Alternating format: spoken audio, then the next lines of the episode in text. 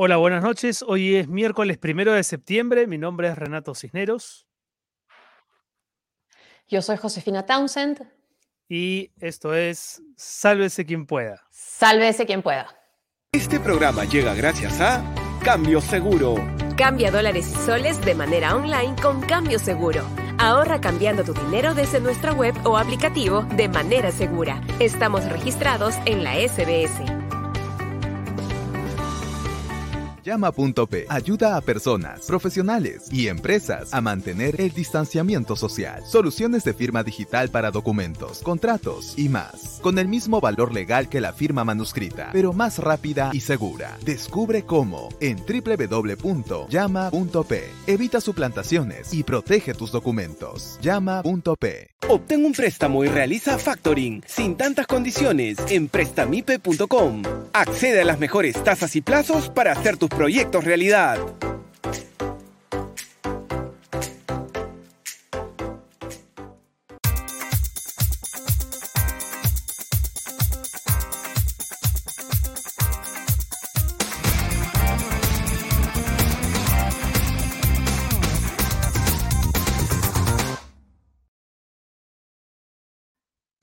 ¿Qué tal amigos? ¿Cómo están? Estamos transmitiendo en vivo cuando son las 7 de la noche con 4 minutos a través de Facebook, de YouTube, de Twitch.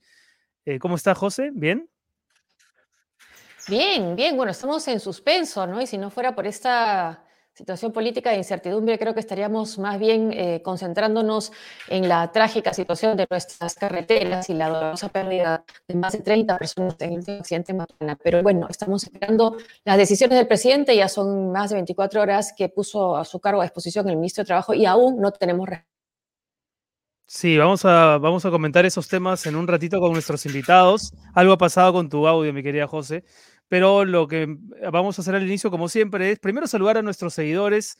Tenemos más de 80 mil seguidores en YouTube. Invitamos a los que aún no se han suscrito a precisamente eh, seguir nuestro canal de YouTube, activando la campanita para que sepan cuando hay material nuevo y también, por supuesto, a la gente que nos sigue en Twitch, en Facebook y a la gente que nos está escribiendo ahora mismo, a Rosa, Huarcaya, buenas noches, Rosa, y en fin, a toda la gente que está pendiente de esta transmisión. Hoy día vamos a conversar con, el eh, politólogo de la Universidad Católica, Fernando Tuesta, y después con Paola Bustamante, que es ex ministra eh, del MIDIS y parte del Comité Directivo de Evidencia, Escuela de Gestores, y con Paula Tábara, que es politóloga para hablar de los distintos temas que han venido, eh, que han venido dándose en los últimos días. El lunes terminamos el programa anunciando ¿no? que ya Iberman había, había renunciado y que era exministro de Trabajo, y sin embargo, lo que ha sucedido a continuación es una situación de lo más rocambolesca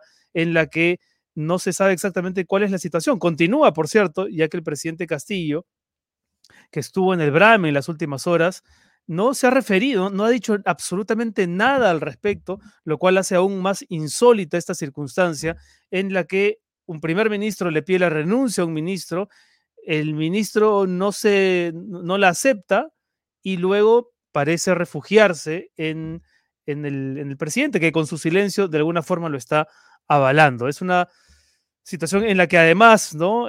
interviene el señor Vladimir Cerrón desde su cuenta de Twitter para lanzar sus acostumbrados dardos y envenenar un poco más el ambiente de discusión.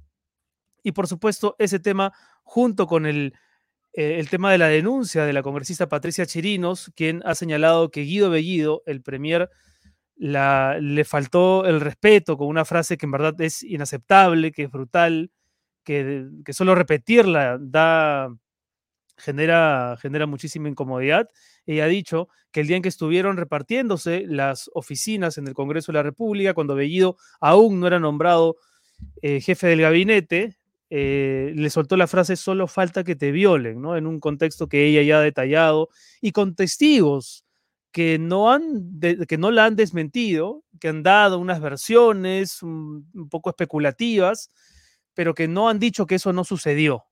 Y hoy el diario El Comercio sacó una lista de las frases que en los últimos años eh, Guido Bellido había soltado en redes sociales y solamente esos antecedentes hacen aún más verosímil la versión de la congresista Chirinos. Ahora sí estás, José, ahora sí te veo. Sí, sí.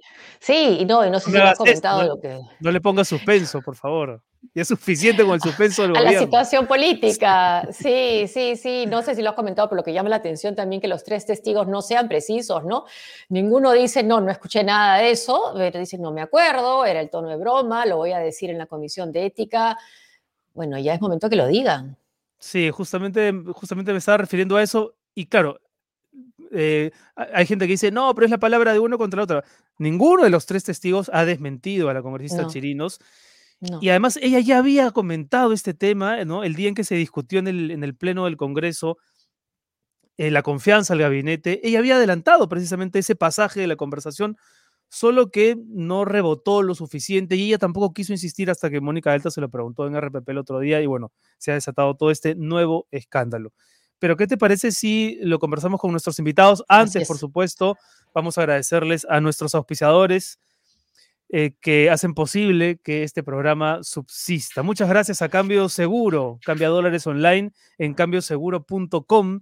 Pueden descargar la aplicación también en el Google Play o en el App Store y usen siempre el cupón de descuento SQP para obtener un tipo de cambio preferencial. Hoy bajó un poquito el dólar gracias a la intervención del BCR, pero todavía está por encima de los, de los cuatro soles.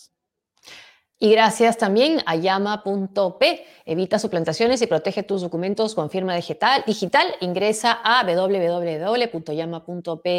Esta eh, herramienta te permite mantener el distanciamiento social y pueden usarlo personas y también empresas. Muchas gracias a llama.pe y gracias también a nuestros seguidores que ya nos están saludando desde el comienzo eh, del programa.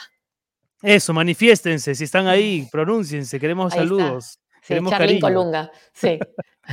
Gracias. Gracias. también, eh, ahí está hablando de cariño, ahí está el código QR por si acaso, para que lo puedan escanear y, y ya saben lo que pasa. Gracias también a Prestamipe que te da soluciones de financiamiento, si es que necesitas liquidez para tu empresa, para ponerla en marcha, busca a la gente de Prestamipe, te prestan dinero con garantía hipotecaria desde 20 mil soles hasta un millón de soles, el factoring también 100% digital en menos de 48 horas. Muchas gracias, Prestamipe.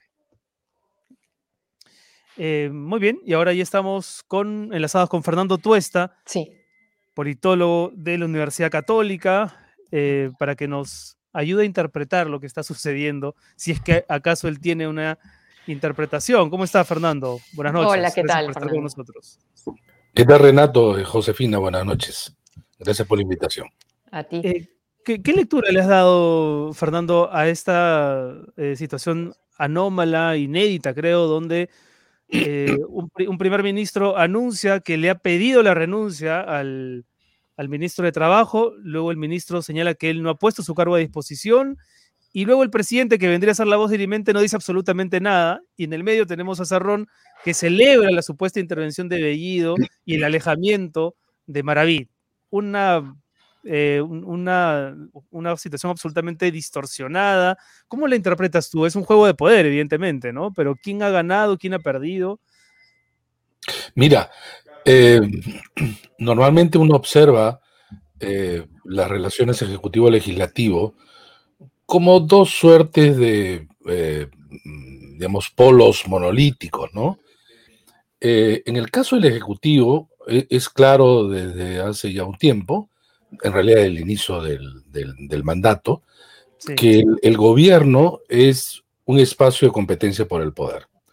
Y esto que podría ser mm, entendido, quizá eh, visto como algo normal, no lo es. Y no lo es, me refiero, de la envergadura de lo que estamos viendo.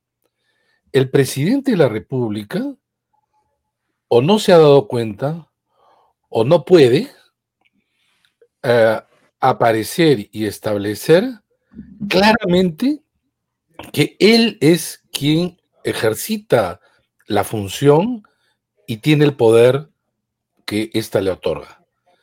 Y entonces, como no es así, y acá hay un doble problema, el espacio que él deja, Mm, sea, repito, por, por, porque lo permite, sea porque ese es todo lo que puede, es visto como un gobierno que no solamente tiene contradicciones, sino efectivamente antes del programa hablábamos de un artículo mío donde yo hablaba de la bicefalía pues, del, del gobierno.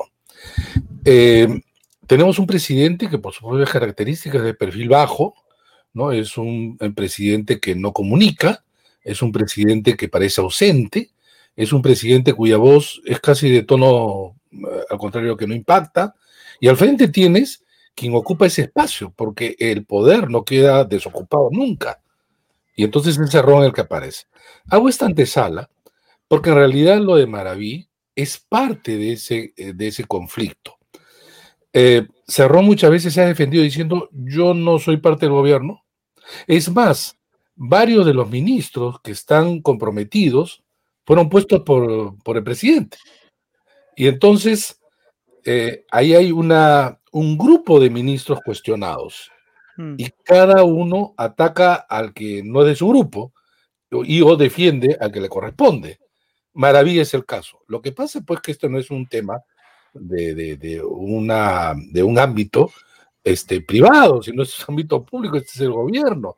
Y por lo tanto, aparece como un sinsentido, como una cosa rocambolesca, como tú lo has señalado, este, Renato, algo nunca, nunca, nunca antes visto, porque en realidad tampoco nunca se ha visto que un presidente deja espacios de poder para que un usurpador en realidad se establezca con un ánimo, con una soberbia, este, increíble, ¿no? Y entonces, este, eso además tiene consecuencias para el propio Castillo.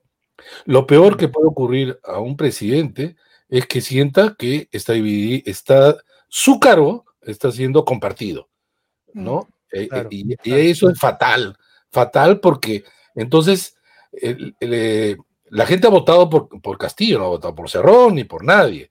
Entonces, y, de hecho, y de hecho, quien anuncia la continuidad de Maraví no es otro que Guillermo Bermejo, un congresista, ¿no? Que yo tengo entendido que el presidente, es decir, el presidente no tiene aquí el menor, la menor voluntad de aparecer, pero cuando aparece, y aquí lo vemos en el Brahim, lo hace para lanzar una serie de, de, frases con doble sentido dirigiéndose, no sabemos muy bien a quién, si a Cerrón o a otros adversarios políticos, porque a esas alturas queda claro que Cerrón es un adversario suyo, ¿no? Sin duda, mira, eh, muchos de los problemas del gobierno son creados al interior del gobierno, ¿no? Y esto ya de manera reiterada. Han habido presidentes que se han sido vistos como débiles, pero nunca un presidente en donde su gobierno, repito, es compartido e incluso con quien comparte, aparece con un nivel, con una voz fuerte, decidida, envalentonada y hace realmente lo que quiere. Eh, esto no tiene registro, eh, por lo menos de lo que yo recuerdo y que la historia también eh, señala. y entonces, estamos recién casi en el primer mes Tú preguntas a la gente, por lo menos atenta a la política, y le dices esta pregunta. ¿Tú crees que va a terminar su mandato de acá a los 59 meses que faltan? Y dice casi en un porcentaje alto, me atrevo a decir, que todo el mundo dice, o no, eh, o es muy difícil que así sea. Mm. Cuando eso ocurre, quiere decir que está instalado en la cabeza de la gente que estamos delante de un gobierno precario, y eso también es nuevamente fatal. Fatal para la figura presidencial, fatal para el gobierno. ¿Cómo así te vas a enfrentar a un Congreso que, está, que sabe además de tu debilidad y que se ha construido una mayoría en contra? En el artículo también señalaba que los antecedentes que tenemos en la historia, allí donde hay una mayoría parlamentaria opositora, terminan con el mandato presidencial anticipadamente cortado cuando no, con la ruptura del orden constitucional. Y ahí ahí es lo grave. Si una de nuestras seguidoras dice, no me queda tan claro que sea adversario eh, Vladimir Cerrón. Y lo que, eh, si hablando del perfil bajo del, presidente, para algunos casi no tiene perfil ya, porque veamos la caricatura, por ejemplo, de Eduardo hoy, ¿no? Y la misma primera plana de la República. Mira, no. Ah, eh, el sombrero, ¿no? el sombrero y unos piececitos ahí que lo, ocultan por completo. No sé si lo tenemos, ¿Lo tenemos? No, ahí está. Ahí está, ahí está. sí. Nada. Pues, qué duro. Qué duro, qué este, fuerte, ¿no? Sí. Bueno, en relación a la apreciación acerca de que no está tan claro que, que, que compitan o estén enfrentados, etcétera. Mi impresión es que, claro, el 28 de diciembre, cuando se escriben la candidatura, se llevaban bien, ¿no? Tenían un, un, proyecto político quizá no tan auspicioso como Norte, pero una cierta convivencia que le permitía pues manejarse. Y, no había muchas diferencias. Claro, tenías un cerrón ideológicamente mucho más constituido, ¿no? Este, de este marxismo de manual, ¿no? Ortodoxo y conservador a la vez. Y tenían, tienes un candidato con un discurso pues ecléctico, ¿no? Que en realidad se puede acomodar, ¿no? Y pragmático en muchos sentidos.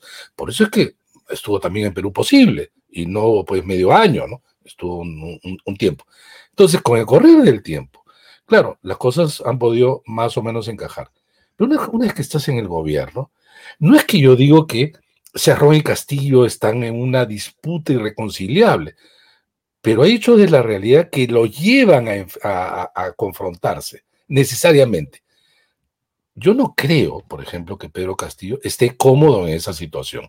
Vale decir que, que él sienta que la gente le diga, como le decimos ahora, usted no ocupa el espacio que debe mm. ocupar. Gobierne, señor presidente, que, lo que le dice también. Claro, que le digan gobierno, que le digan, debajo de su sombrero no hay nada tú crees a cualquiera, a cualquiera, pero además dice algo y le saca un tuit el otro señor y lo deja simplemente fuera de lugar. Eso no creo que guste a nadie. A nadie.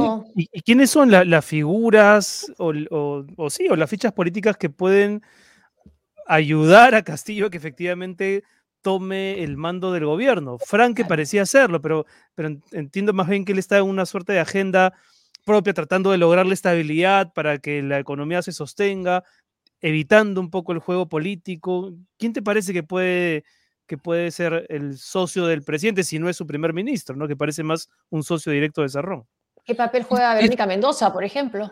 Mm, este es que como una suerte de, de bote lleno de huecos y que cada uno se preocupa de llenar el suyo. Y cuando no entorpecer al otro. Y, Pedro Frank está, como tú dices, preocupado más en cómo arreglamos el motor para que esto funcione y no, no claro, Entonces, este, eh, repito, no es que hay, entonces en esa disputa por el, por el poder, por espacios de poder, eh, no necesariamente digo que esto sea ideológico, no necesariamente, ¿no? Pueden compartir cosas, pueden seguir inclusive compartiendo ciertas ideas, etcétera. Pero el ejercicio del poder y la situación en que ellos se encuentran lo llevan necesariamente, repito, al, enfrentamiento. Porque, y ahí viene el, otro tema, en el caso de Pedro Castillo, ¿no? todo el mundo le dice, rompe con Cerrón. Ya, vamos a ponernos en, la posición de Castillo. Ya, yo rompo con él, ¿y quién es mi aliado? Demos en el Congreso, que Juntos por el Perú, que con cinco escaños, y el Partido Morado tres son ocho. Al frente tienes una oposición que en palabras, por ejemplo, Fernando Rospigliosi, en su último artículo dice, hay que acabar con el gobierno antes que destruya el país. ¿no? Hay que acabar, hay que terminar. Entonces, el polo opositor duro tiene como meta acabar con el gobierno. Hay algunas bancadas que están por allí, pero no dejan de ser opositores. En el momento en que el bote de repente no prende el motor y esto se hunde, van a estar al otro lado. Van a estar al otro lado. Y ese es un problema, es un serio problema. ¿No había un cogobierno también entre Montesinos y Alberto Fujimori? Solo que, bueno, la prensa estaba comprada, no lo informaba, no nos enterábamos y Montesinos no tuiteaba o no, prefería las sombras. Es que, es que hay, hay, Allí sí había una división de roles sumamente claro. Montesinos durante años no salió a ninguna parte. Me refiero, pero de manera visible. Claro. Es la prensa que ya, la poca prensa que quedaba, donde dice, acá está este señor que tiene un poder. Además, estamos hablando de un gobierno autoritario, por supuesto, no había un control eh, total. Y tenías además, ya en Fujimori, sobre todo después del 5 de febrero, a un personaje empoderado en el poder y se daba cuenta que él tenía una conexión con la gente que justamente era su, su oxígeno, ¿no? Eh, atacaba a los partidos. El discurso antipartidario, pues, es profundamente fujimorista, digamos, ¿no? ¿No? Entonces, eh, en cambio, Montesinos se encargaba de todo el trabajo este, sucio, pero controlaba más allá del Ejecutivo, ¿no? Controlaba casi todas las instituciones. No es el caso, no es el caso de Cerrón. Estamos al contrario. En el gobierno, este gobierno es un gobierno eh, eh, débil y es un gobierno que tiene serias contradicciones internas. No ocurría eso, por lo menos al inicio. Ojo, cuando ya se termine el gobierno de Fujimori, ya hay diferencias entre ellos. Sí, una, una, una, seguidora me escribe preguntándome si no es Aníbal Torres el, el hombre llamado a ser, eh, tal vez esa mano derecha que le está faltando a Castillo para dar una impresión de, de gobierno más sólida. Mano izquierda. O mano izquierda. Bueno, mano izquierda tiene. pero, pero mira, este, Claro, podemos hablar de Pedro Frank, Aníbal Torres, el ministro de, Educación y, y, y, y, casi nadie más. y en realidad, uno, que otro por ahí, ¿no? O sea, el interior. Es muy, poco, ¿no? O sea, pero digamos, es la minoría. Porque ese es el otro problema. ¿De dónde ha reclutado? Ha reclutado, más o menos se han dividido, ¿no? Algunos allegados, y muy allegados, a Cerrón pero otros también han llegado a Castillo. Lo ha dicho el propio Héctor Béjar, ¿no? Eh, los funcionarios vienen o de, son amigos de Castillo o se está pagando favores de campaña. ¿no? y, si es así, ¿por qué, ¿por qué acepta entonces participar en un gabinete así el señor Béjar? Si le parecía tan mal hecho, o sea, ¿qué, qué decisión, ¿no? O sea, ser parte de algo que él describe de esa manera. Bueno, eh, eh, yo creo que eso, estas posiciones personalmente, ya fuera el análisis, a mí personalmente no me gusta, ¿no? Mm. Sales y recién este, apareces como incómodo, ¿no? Bueno, no voy a mm. decir más sobre, sobre esto, a mí me parece una manera. No aceptas, si no, si, si describes así un gabinete, bueno. Es, está terrible este que hacías ahí, ¿no? Dices, no, gracias. ¿No? En cambio, los otros están allí, pero saben este, y creen, sin embargo, que su función o parte de, lo que es su función eh, puede ayudar, ¿no? A, a, llevar adelante o redireccionar, ¿no? y, Cerrón sí lo tiene claro, ¿no? Es, nosotros ampliamos nuestra zona de influencia en el gobierno. Es claro que no va a reemplazar a Castillo, pero quiere ejercer influencia y presión.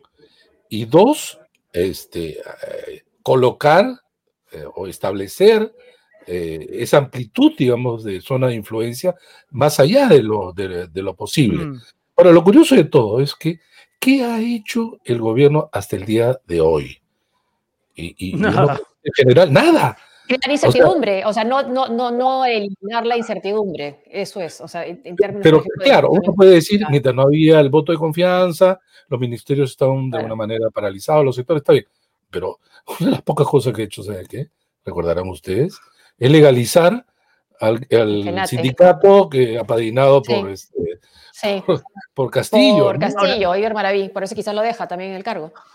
Ahora, Fernando, tu, impresión, digamos, tú tienes la impresión de que la gran mayoría del país eh, también es consciente de este desgobierno. Digamos, nuestra conversación no, no es producto de esta, de lo que hoy decía el presidente en, Junín, ¿no? De que desde Lima se intenta marcar la agenda. Lo, te lo, lo comento porque, por ejemplo, Vladimir Cerrón es sobre todo protagonista en Twitter. Pero ¿cuántos peruanos realmente consultan Twitter o rigen sus opiniones políticas según Twitter? Eh, de pronto estoy equivocado, por eso mi pregunta es, ¿tu impresión es que la gran población es consciente de este desgobierno, de estas pugnas, o es una lectura, eh, digamos, de una minoría? No, no, no, no, hay, hay mm, eh, digamos, creo en, esta apreciación, creo yo, muchos visos de realidad. Eh, yo, en ningún momento estoy diciendo, esta es la gran mayoría aplastante, ¿no? Que, que, mira, ¿no? Esta es una apreciación de, de, análisis, ¿no? Pero uno. Eh, eh, dos, claro, Lima tiene una postura, apreciación que, que, que, lo facilita por las oportunidades que está el gobierno, lo central, las noticias, se concentra todo, y a la vez una gran cantidad de, limeños, sobre todo, acuérdense que han rechazado al, presidente eh, con su voto. ¿no? Entonces acá se ha concentrado la mayor, el mayor antigobiernismo. Y eso te crea también un clima de opinión, mm. pero también una cápsula. ¿no? Entonces, claro, el presidente va a, muchos lugares y todavía en provincias y en regiones existe quizá eh, la esperanza, existe la expectativa. Eh, claro, uno le puede decir, oye, recién tienes un mes, ¿no? Eh, y el discurso de, él es un discurso que, se conecta con, mucha gente. él es un representante, es como ellos, ¿no? un peruano como tú, mm. ¿no? Entonces, eso, eso facilita. Ahora, de todas maneras, los sondeos de opinión ya dan cuenta mm. de un presidente que su primer mes tiene el, más bajo respaldo de cuanto presidente ha habido eh, para empezar el último siglo. Ahora, claro, nuevamente, ahí está, ahí está este, mucho más rechazo en Lima, menos rechazo en regiones. ¿Cierto? Como el perfil del, del voto. Como el perfil del voto, ¿no? Eh, José, ¿te ibas a preguntar algo? Sí, bueno, ¿cómo queda el primer ministro? ¿no? Ah, por un lado está la acusación de la congresista Chirinos y por otro está el que no le han hecho caso. O sea, no ha renunciado, no se ha ido Maraví. Bueno, digo, lo, de Maraví es, eh, eh, creo yo, parte de esa pugna, ¿no? el presidente, de hecho, pues no lo quiere sacar, pero puede estar valorando que, que eso pueda terminar haciéndole más daño que este, apoyar a, su ministro. Hay momentos en que los ministros, por más cercanos que sean del presidente, ya no resisten porque se dan cuenta porque le están haciendo daño, ¿no? Si el señor Maraví este, ha dejado, claro, su cargo a, a, disposición, este es un tema que no se puede prolongar así nomás, porque ya el solo hecho le hace daño. Y si al final termina sacándolo, eh, ya no ganas nada, ¿no? O sea, porque en política también importa el momento, ¿no? La toma de decisión está asociada también al factor tiempo. ¿Cuándo lo haces? ¿Cuándo lo haces? Hmm. El señor Maraví casi es indefendible, ¿no? Y el momento que lo sueltas, tú también como presidente, puede que al final, mira, no te ganes nada, ¿no? Como diciendo, mira, tanto tiempo te ha demorado. Sí. Es peor todavía porque siempre van a preguntar sobre ese tema, ¿no? Hay una pregunta de. Constantemente. Constantemente, un ese es el un tema pendiente lo tienes que resolver. No, no, no puedes dejar así nada más. Algo tienes que decir. Bueno, o si no, le he reafirmado mi confianza. Está bien. Pero, pero bueno, sí, cada vez que tenga una presentación pública, le van a preguntar lo mismo al ministro. Claro, pero asume tu responsabilidad, ¿no? O sea, Por razón. está bien. Yo reafirmo la confianza en el ministro, porque creo que es una persona, a veces asume como presidente la mm. responsabilidad, pero dices algo, no puedes dejar en que no sabemos, ¿no? Es un sí no ministro, quizá como reflejo de que eres un sí no presidente, ¿no? O por, lo menos que, que, entiendes que tu cargo merece otro tipo de actuación. Una de nuestras seguidoras, así, perdón, sí. No, no, sí, eh, había una pregunta, ¿no? Que una pregunta, sí, ahí, eh, no sé, le Charlín Colunga, que, que es un, no sé, lo tenemos hace un instante, ¿qué puede hacer, qué se puede hacer como oposición, acá está, como ciudadano de a pie? ¿Cómo podemos ayudar a que la situación mejore? ¿Cómo ser oposición responsable? Es difícil dictar ahí este, algunos consejos, ¿no? Porque eh, tampoco en este momento tenemos a una opinión pública movilizable, ¿no? Mm. Es que, eh, y, ¿saben por qué? Porque hay también un factor que es cansancio. La pandemia, una campaña electoral tan intensa, hastiada a la gente, no creo que por esto se va a movilizar la gente. Entonces, ¿qué hace la opinión pública? Eh, ahora escucha, quizá está atento a un sector, otro simplemente no le interesa la política como usted bien sabe. Y que esa es la peor posición. se cree muchas veces que no quiero estar, no me interesa la política porque esto es ABCD, pero es la peor posición, porque te conviertes en una opinión pública que no está enterada y en el momento en que tengas que decidir, decir... solo, que solo reaparecen de no No tienes elementos, no tienes elementos de juicio, ¿no? Y eres mucho más proclive a ser afectada por discursos de ese momento o decisiones mal interpretadas, ¿no? O por la por información engañosa, totalmente de acuerdo. Mucho, eh, mucho.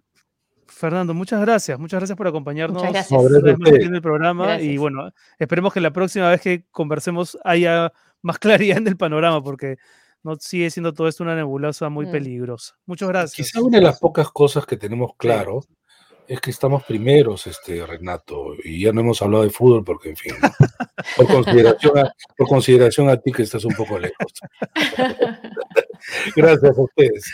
Un abrazo. Fernando, tú politólogo de la Católica y, amigo del programa. yo el otro día veía un afiche de una película de fines de los 80, José, no sé si tú la llegaste a ver, que me, hace, que me hizo pensar inmediatamente en el gobierno. ¿Cómo era? Eh, ahí está. Fin de semana con el muerto. ¿Te acuerdas de, esa película? No sé si la viste. Pero ahí está, mira, está Cerrón y Bellido agarrando a ese muerto, haciéndolo pasar por vivo, que podría ser perfectamente Castillo. ¿no? Weekends at Bernie's, pues se llamaba, Bernie el, personaje, el jefe de estos dos que se esfuerzan por hacerlo pasar por vivo cuando, cuando creo que le habían metido un balazo, no recuerdo. Pero, pero algo de eso hay en el gobierno, ¿no? Fin de semana con el muerto. Pero bueno, vamos a hablar de otra cosa porque eh, el tema de la denuncia de la congresista Patricia Chirinos es muy serio y lo queríamos conversar con con dos analistas, con dos mujeres, eh, para que nos den su punto de vista. Estamos con Paula Tábara, que es politóloga, y Paola Bustamante, exministra del MIS y parte del comité directivo de Evidenza, Escuela de Gestores. ¿Cómo están, Paola y Paula? Espero no equivocarme con los nombres. Muchas gracias, muy bien, buenas noches, saludos a ustedes. Buenas noches, un gusto acompañarlos, un gusto ver a Paola, Igualmente, Paula. Aquí le tengo una inmensa gratitud por el apoyo en la tesis en su momento. Bueno, con, cargo a hablar de otros temas también, queríamos empezar hablando de la, de la denuncia de la semana, ¿no? La denuncia de la congresista Patricia Chirinos, que, ha dado detalles de una, de una agresión verbal por parte del primer ministro. Eh, no solamente quería saber sus opiniones, sino cuál, cuál creen ustedes que es el trasfondo, cómo han visto el comportamiento de los actores involucrados y qué consecuencias políticas podría tener esto para el señor Guido Bellido. Eh, no sé quién quiere empezar. Bueno, si, si me permiten, muchas gracias nuevamente. Bueno, eh, creo que definitivamente lo que ha denunciado la congresista Chirinos es bastante delicado y grave. Eh, si bien es cierto, escuchando las noticias y un poco escuchando al congresista eh, del partido de gobierno que, que estaba eh, presencialmente, pero no quiso hacer ningún comentario al respecto porque señaló que no se acordaba de que esa situación había sucedido, cosa que me parece muy extraño porque una situación así no se olvida, ¿no? Una ofensa de ese tipo, una falta de respeto. y en realidad es una eh, un ejercicio de violencia verbal que se ha hecho a la congresista Patricia Chirinos de parte del primer ministro. Por lo tanto, requiere, eh, en primer lugar, una aclaración eh, una puesta sobre la mesa del primer, de parte del primer, del premier Bellido ¿no? sobre lo sucedido, porque ya la congresista señaló lo que, ha, lo que ha pasado y creo que también eh, requerirá una, eh, definitivamente, una vez que el Premier eh, señale también lo que ha sucedido y en qué contexto, si es que eso fue lo que, lo que se dijo, creo que la congresista no tiene ningún incentivo para mentir, por lo tanto, partimos mm. por creerle, ¿no? Y que efectivamente así ha sido, por lo tanto, la, la opinión eh, personal que tengo y creo que la opinión pública de, las mujeres también es que eh, requeriría una responsabilidad política inmediata. ¿no? ¿no? es posible que un primer ministro tenga eh, una, un diálogo de ese tipo, más allá que señalen que podría haber sido una conversación coloquial, de ninguna manera se debe aceptar esos términos en la expresión de, de hmm. ningún tipo. Claro, y además, más grave, si es que no se acuerda de algo así, el congresista oficialista quiere decir que le pareció algo normal, irrelevante, como para olvidar. Porque no lo negó, ¿no? No lo negó. No, no lo negó, ¿no? Eso es lo que cuestiona. Yo eh, tengo ahí siempre varias eh, sentimientos y reflexiones encontradas, ¿ya?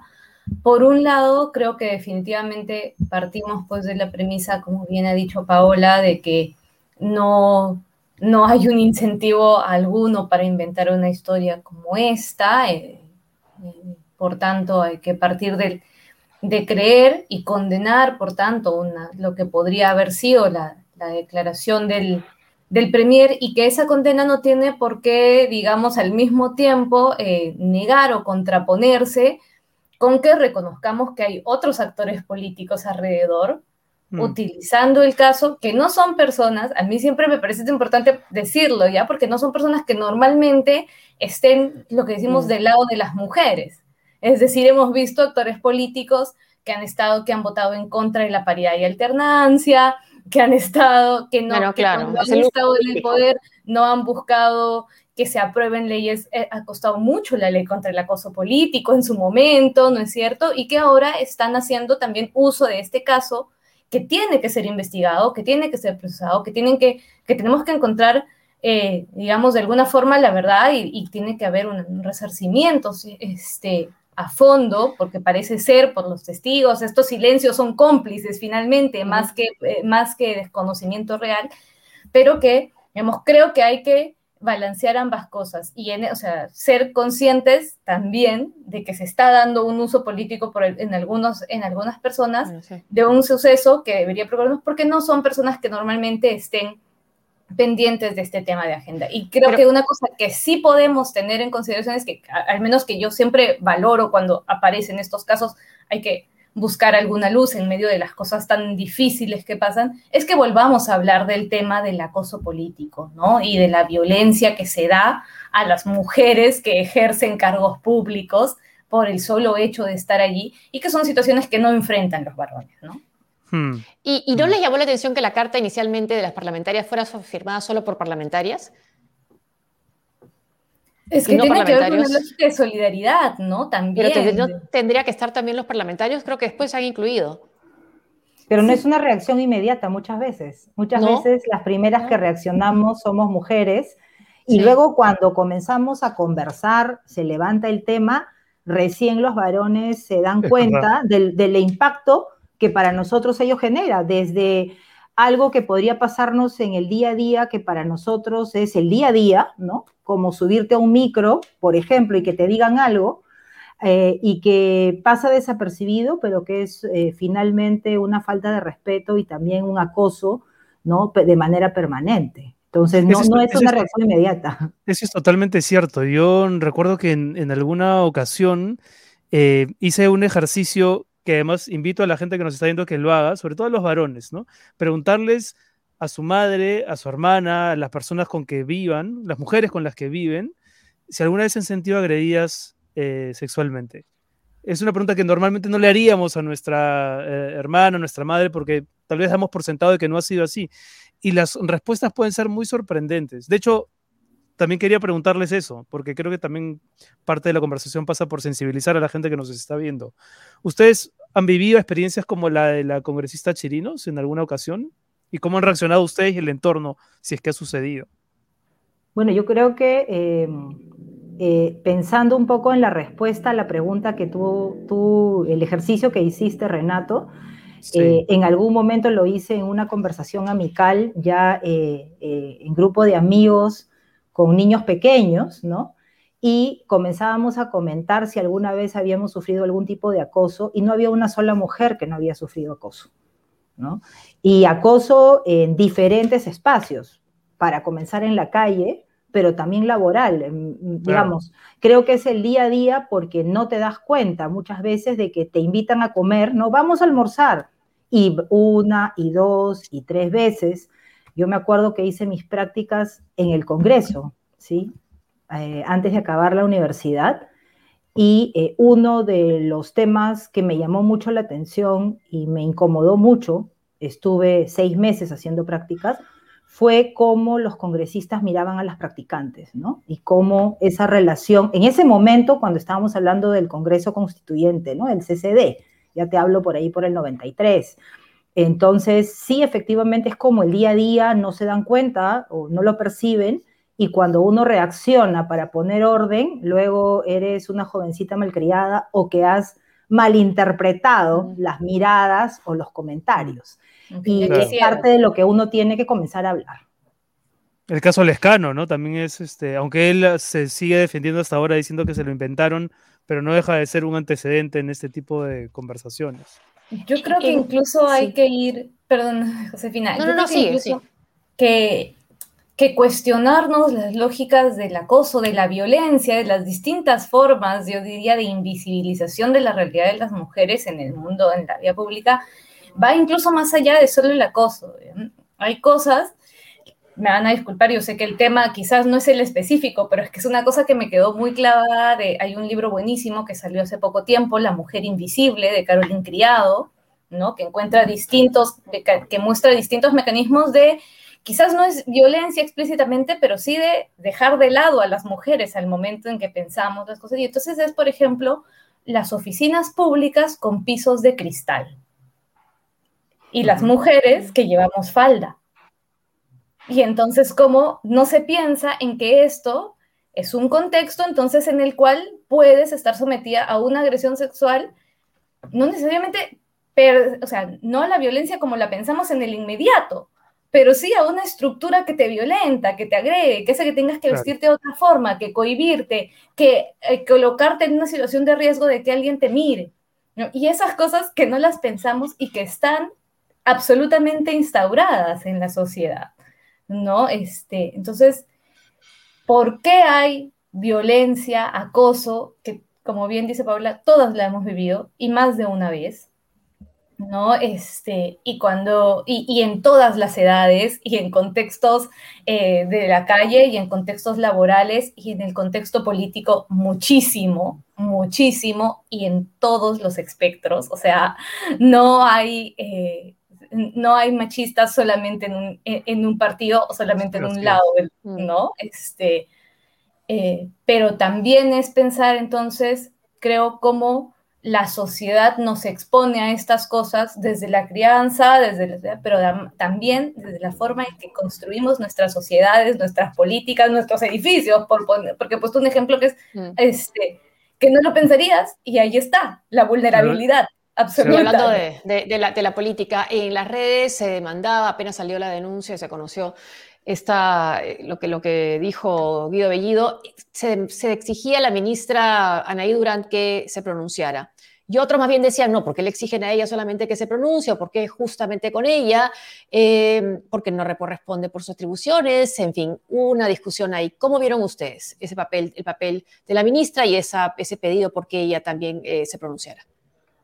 Bueno, es natural que la ministra de la Mujer se pronuncie frente a estas situaciones que se dan porque se pronuncia frente a otras. Yo creo que eh, sí corresponde eh, y sí correspondía que se pronuncie oportunamente. Eh, en primer lugar, en la misma línea que señalaba Paula, ¿no? El, condenar o solidarizarse partiendo porque siempre, ¿sí? Y es parte del proceso que tenemos que cambiar, se pone en duda la palabra de la mujer. Mm.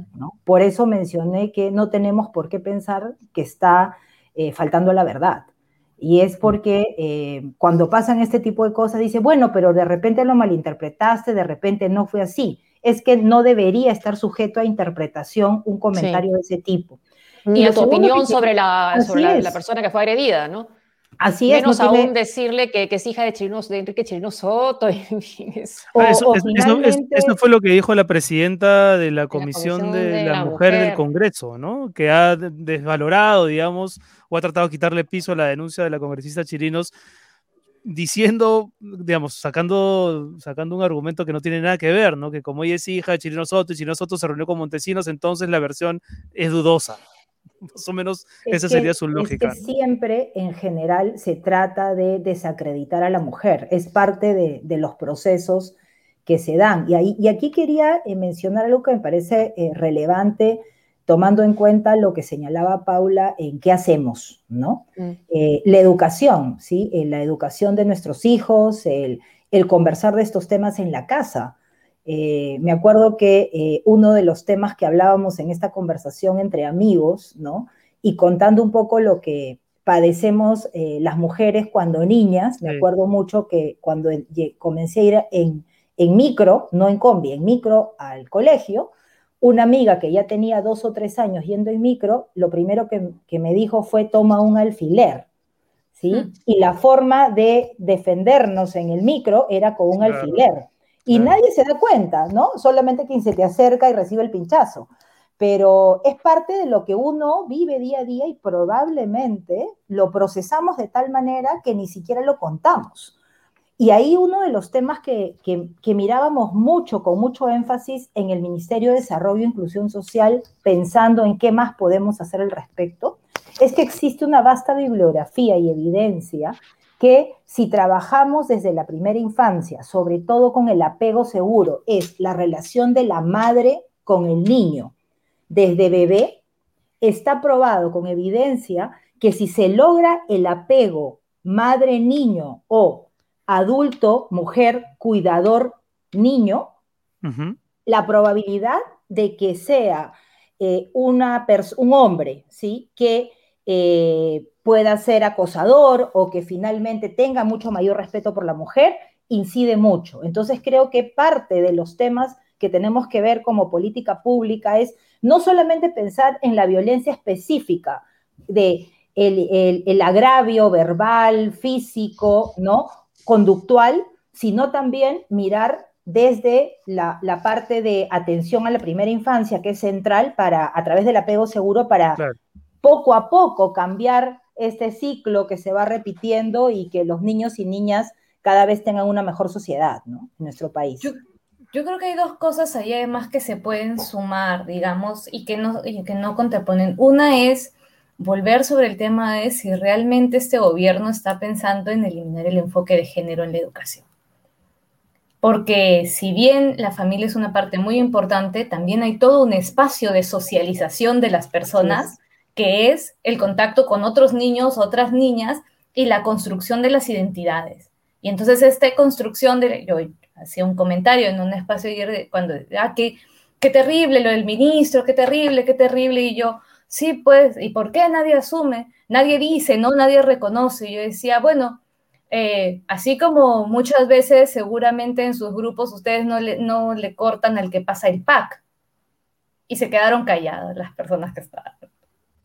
Claro, es que son los contextos de socialización que se han normalizado para los hombres. ¿Y dónde se cambia eso? Se cambia en la familia, pero también en la escuela. En que en la relación con otros varones, en, la relación entre otras mujeres, que en la relación, aprendamos que no hay una forma, un estereotipo de lo que se supone que debe ser el varón. Y entonces allí, eh, ¿no? Y, cómo se, eh, estas masculinidades tóxicas y estas masculinidades en las que también parece que una tiene que tener vergüenza, tiene que quedarse callada, tiene que asumir que estas cosas son... Todo eso tenemos que romperlo y eso pasa también por el enfoque de mm. género en la educación. Entonces, si este gobierno no se compromete con ello, pues es complicado que logremos operar esto. Y otra cosa que yo creo que sí es importante y que es difícil, yo creo que en este caso en particular nos parece más difícil de, de identificar porque la frase es muy clara, es muy contundente, el contexto, ¿no? Si uno analiza la frase es de una prepotencia, de una brutalidad. de una violencia fuertísima, pero más allá de este caso en particular, creo que una cosa que tampoco podemos perder es el valor de la justicia como, como, como espacio para procesar también la violencia. ¿Por qué? Porque si bien en este caso podemos asumir responsabilidades, podemos saber que hay responsabilidades políticas, lo que no podemos... Que quizás no las haya, que quizás no las haya. Que quizás no las haya pero lo que no podemos alimentar, porque a mí sí me parece preocupante también en un contexto, es esta cultura de la, de la cancelación o de la punitivización. Es decir, eh, eh, en este caso nos puede parecer más difícil, pero no podemos ir demoliendo si no hay también un proceso. Partimos de creerle a la víctima, por supuesto, y en este caso, además ahí hay, siempre hay que decirlo, las víctimas no son perfectas, es decir, no puedes decir eres la hija de tal, has mentido en cuál, eres corrupto, eso no quita que hayas pasado por por la violencia, ni quita la, solidaridad, ni quita que tengamos que condenar los actos e investigarlos, pero también tenemos que poner todo en los espacios que corresponden, porque también hemos visto personas ser demolidas, eh, y historias de personas que, que lo han pasado muy mal. En México, una de las mayores crisis vinculada con la cultura del punitivismo fue el suicidio de una persona que resultó que era inocente. ¿No? Estoy saliendo de este caso en particular para que dimensionemos lo que tiene la violencia y las formas en que procedemos con ello, siendo justo y, solidarizándonos mm. y apoyando a las víctimas y también por, llevando los procesos como corresponde, ¿no? Es, mucho más complejo que no creer o lapidar, digamos. De acuerdo. Claro, y además porque... de hecho, lo que, lo que, lo que, en la línea de lo que señala Paula, lo que debemos es eh, tratar eh, en la medida de lo posible, ¿no? que esto no se lleve a la politización, porque de lo contrario el tema central ya se va a perder. y se está perdiendo en esa medida. Se está perdiendo porque terminamos discutiendo otro tipo de temas y no el central de la investigación y de ver qué es lo que ha sucedido realmente. Y porque, claro, es un tema, es generalmente la bandera de la defensa de la mujer y los temas de género normalmente lo hace la izquierda y este caso es una acusación que involucra a partidos de izquierda. Entonces quizás eso también lo hace de alguna manera particular. Sí, no lo hace más sensible seguramente, eh, además en un contexto pues sumamente polarizado, con lo cual es más fácil aún que se que fluya de esta manera y con una persona de nuevo, ¿no? Cuyos antecedentes, como bien, o sea, no le... Mm no abonan a que uno plantee con facilidad un bueno, esperemos, procesemos, porque más bien entre los antecedentes, el caso, el, creer a la víctima, pues colocamos todo en un contexto en el que ya estamos, como bien venían también hablando con Fernando, ¿no? En, una convulsión pues difícil de... Yo tenía una última pregunta para Paola y, tenía que ver nuevamente volviendo al, caso de las ministras. Tú has formado parte de un gabinete y entonces podrías, puedes ponerte con más facilidad que cualquiera de nosotros en los, en los zapatos de la ministra Boluarte también, ¿no? De, la ministra Durant. ¿Qué correspondería hacer? Porque debe ser muy incómodo tener que despachar con un jefe que tiene este tipo de actitudes y comportamientos. Eh, no sé, yo lo preguntaba más temprano en Twitter, no con ánimo de recargar en ellas ninguna responsabilidad, porque nadie quiere que renuncien, podrían perfectamente dedicarse a su sector y hacer caso omiso a eso, a este caso o no. Eh, ¿cómo, cómo, cómo, eh, ¿Qué reacción esperas tú de ellas, Paola, si es que esperas alguna? Sí, bueno, yo creo que hay un primer tema y es dividir el plano interno de gabinete con el plano ya más público, ¿no?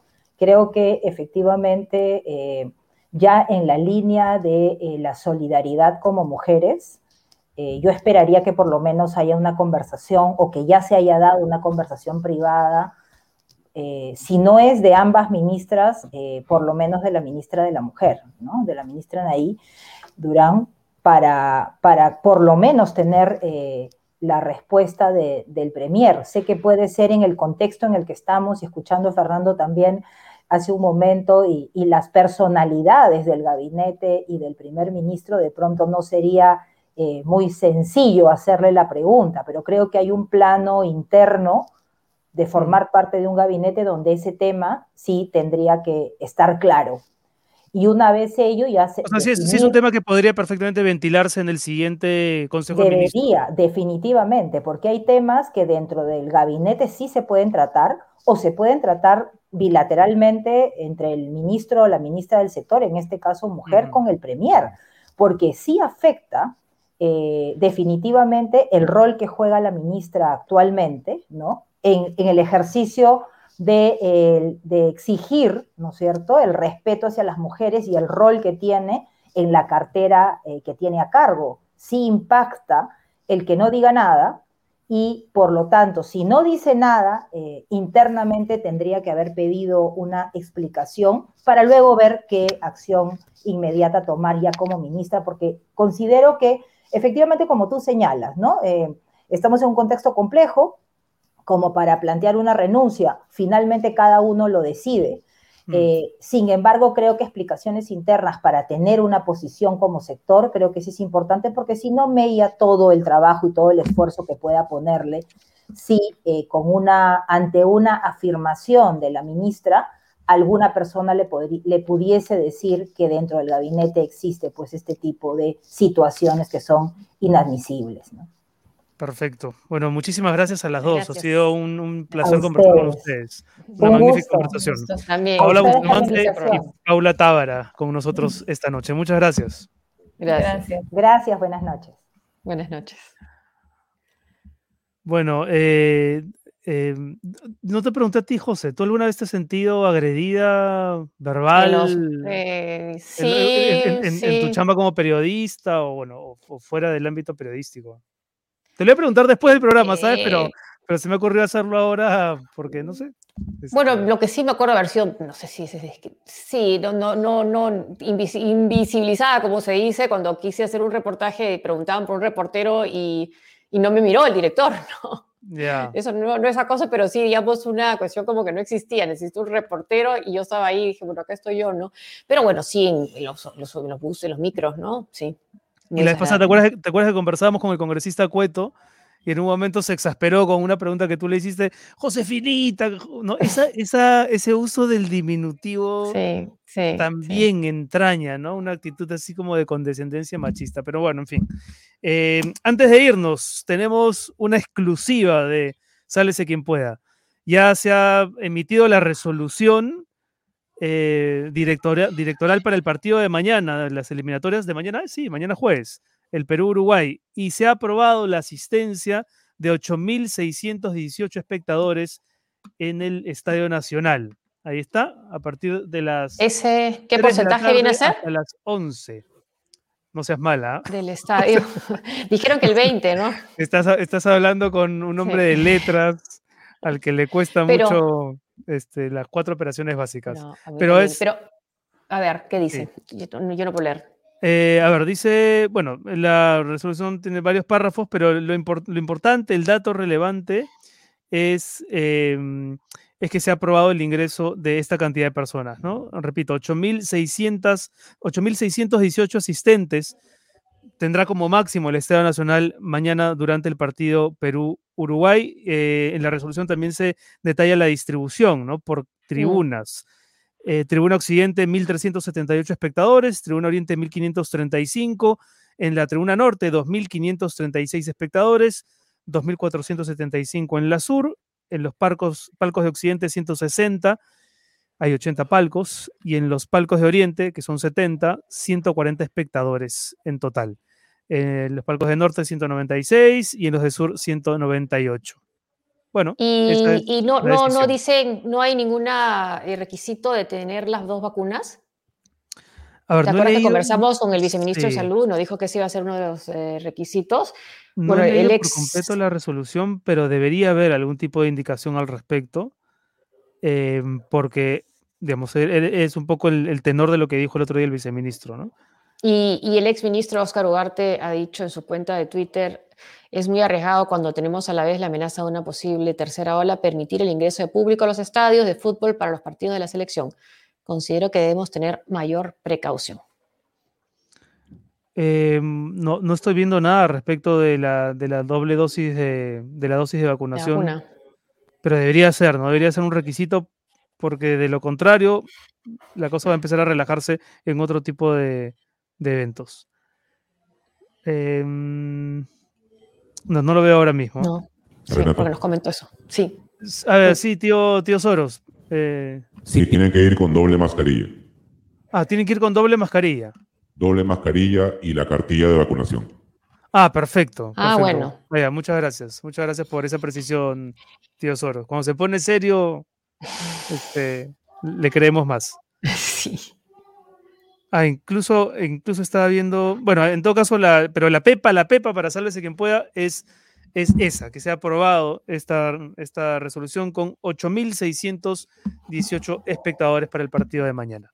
Mañana que además este programa cumple siete meses al aire, y cosa que también nos llena de, alegría y de, y de, emoción y de ganas de seguir, de seguir aumentando con nuestros suscriptores. Así que suscríbanse al canal de YouTube y de agradecimiento. Muchas gracias a los que nos siguen también y nos auspician. Sí, muchas gracias. ¿Tenemos algo, algo más? Este, viñeta, el filtro. A ver, tío Soros, ya que está por ahí. Si nos puede dar eh, una... la, viñeta de robot. Ah, la viñeta de robot. A ver, vamos a ver la viñeta de robot para hoy, primero de septiembre. ¿La tenemos? Por abrir el, por abrir el micro se distrae el director. A ver. Creo que no. Ahí está. Si llegan a diciembre con la salud mental intacta, tienen premio. La perdí en enero, dice un, una mascotita, ¿no? Es que, claro, la salud mental a estas alturas está muy dañada. Deberíamos hablar de eso también un día, sí, ¿no? Sí, y en los niños también, ¿no? Está, no estar yendo al, colegio también se entiende por la salud física, pero cómo está afectando su, su salud mental también, ¿no? Sí, ahí está la viñeta de Robot para hoy y el código QR para que ustedes puedan hacer el aporte que quieran a este programa. Le agradecemos a nuestros auspiciadores, por supuesto, Cambia dólares online en cambioseguro.com. Pueden descargar la aplicación en Google Play o en App Store. Utilicen, eso sí, el cupón de descuento SQP para que tengan un tipo de cambio preferencial. Y gracias también a llama.p Evita suplantaciones y protege tus documentos con firma digital que tiene el mismo valor que la firma manuscrita para personas, para empresas y te ayuda a mantener el distanciamiento social. Ingresa www.llama.p. Muchas gracias, llama.p. Y gracias a Prestamipe, que te da soluciones de financiamiento para tu empresa, préstamos con garantía hipotecaria desde 20 mil soles hasta un millón de soles. El factoring es 100% digital en menos de 48 horas. Gracias, Prestamipe. Y ya saben, si quieren auspiciar este programa, pueden escribir a este correo, comunicarse con nuestro productor general Pedro Acuña o con nuestro productor periodístico Sol Rodríguez. Sálvese quien pueda, arroba tarproducciones.p. Listo, Josefina, nos vamos y nos encontramos el viernes. El viernes, el viernes. Sí. Eso. Y que mañana gane Perú, ojalá que el viernes podamos comentar las repercusiones de un triunfo peruano. Y celebrar. Bueno, gracias. Chao, Renato, gracias. Chao.